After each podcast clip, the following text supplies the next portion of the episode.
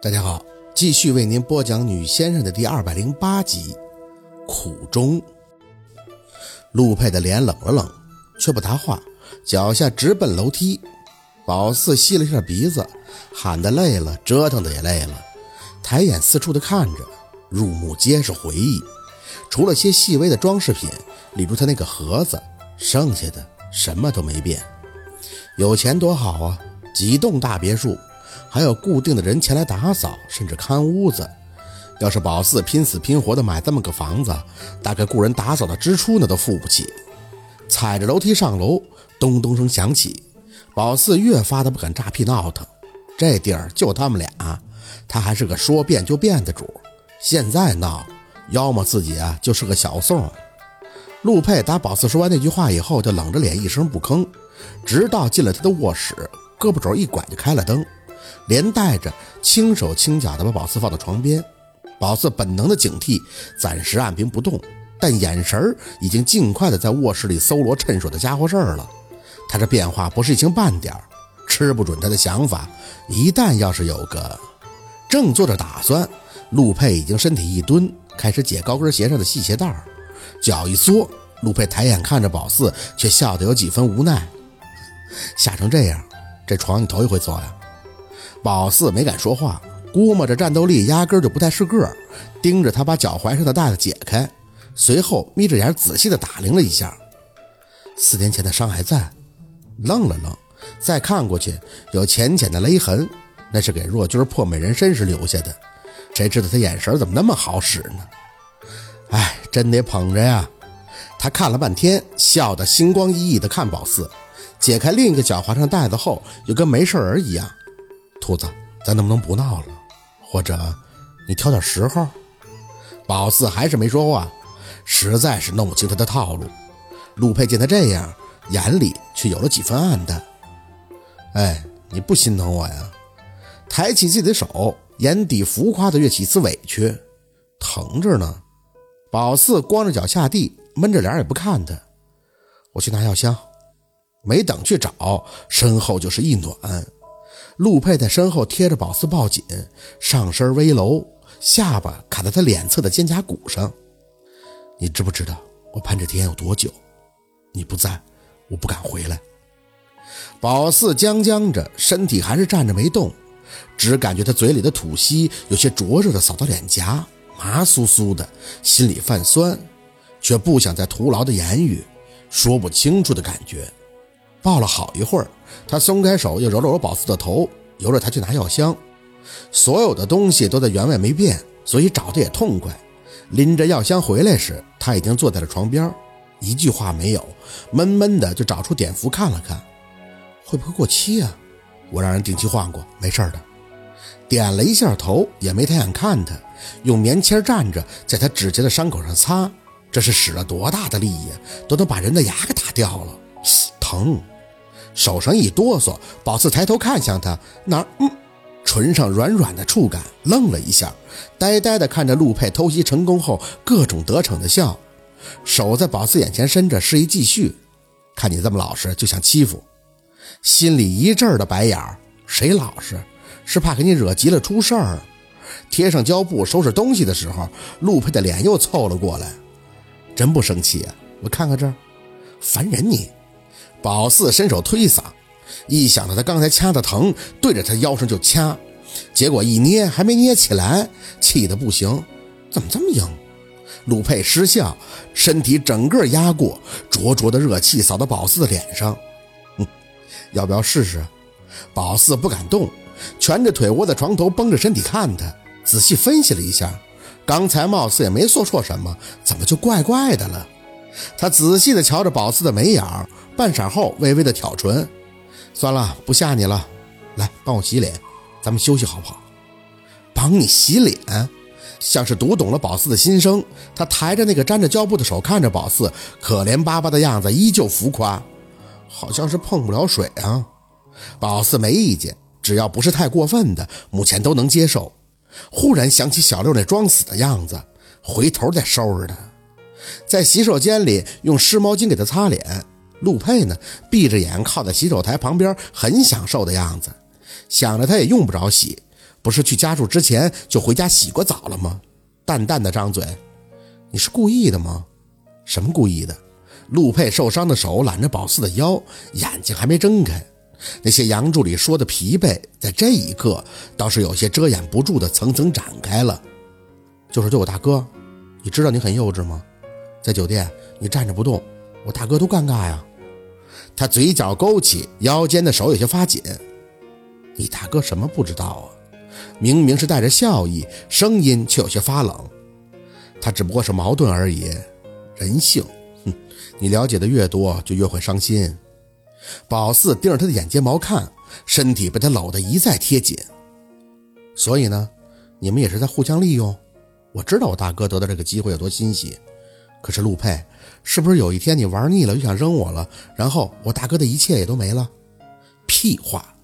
他懒懒地把头压在宝四的肩上，嘴里轻声的嘟囔：“你是不是化妆了？得卸妆洗脸啊！赶紧的，那东西伤皮肤。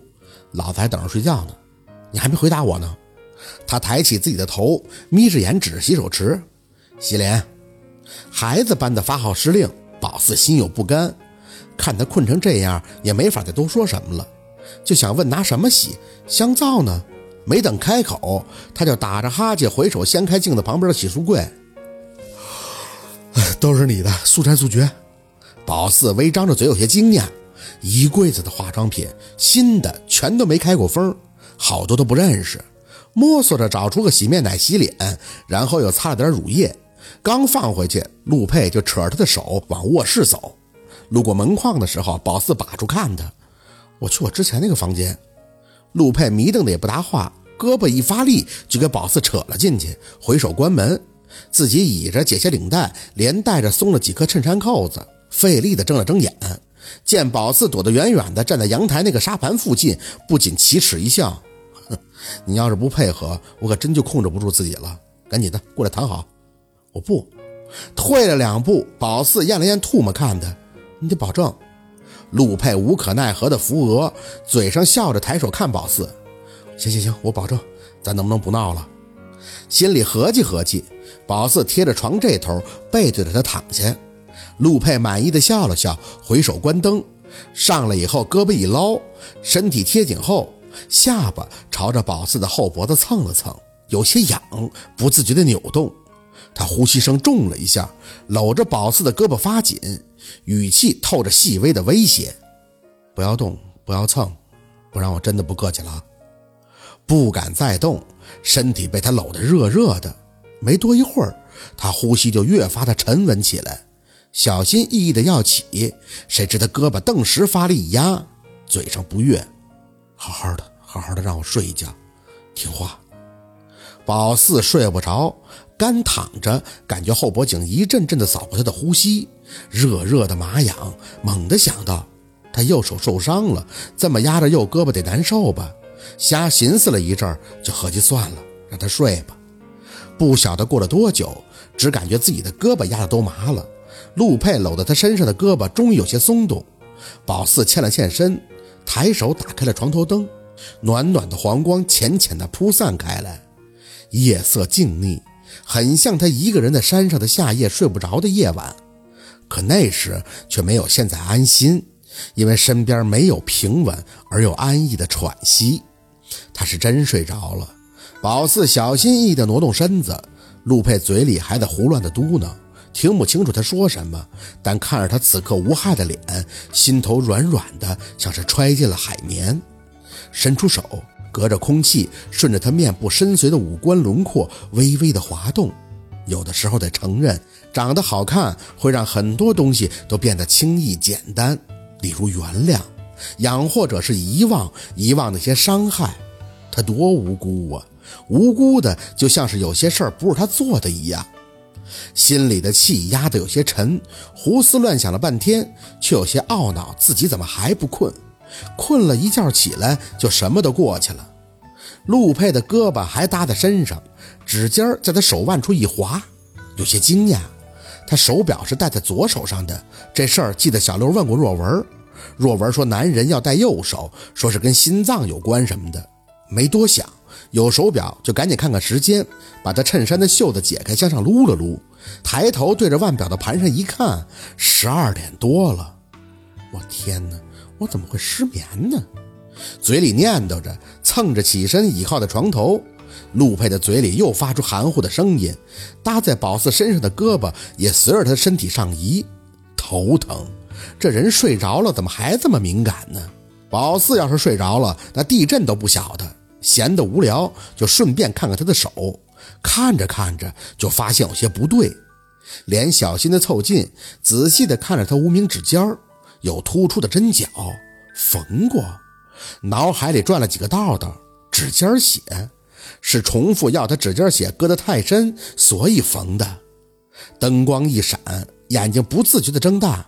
这手腕内侧，一道枣红色、高高凸起的疤痕，在表带下方窄窄地露出了半条。心口有些抽搐，宝四屏着呼吸，小心地退了退他的表带，系得很紧，可又不敢去解，怕陆佩惊醒，只能前后微微的动动。直到那蜈蚣般丑陋的疤痕来回在眼前闪现，心里逐渐的了然了。割腕，转脸看见这个自打出现以后对宝四的容忍度就超高的男人，他笑的总是特别欠扁，也没有一句解释。究竟是过了多难熬的日子，居然要割腕自杀？浑浑噩噩的躺下，身体却直冲着陆佩的方向。他胳膊还是搭在宝四的腰上，呼吸发沉的同时，上身不自觉地朝着宝四的方向佝偻，定定地看他，手仍旧隔着空气在他的脸上游走。陆佩，你到底有什么苦衷呢？好，今天的故事就到这里了，感谢您的收听，喜欢听牌，好故事更加精彩，我们明天见。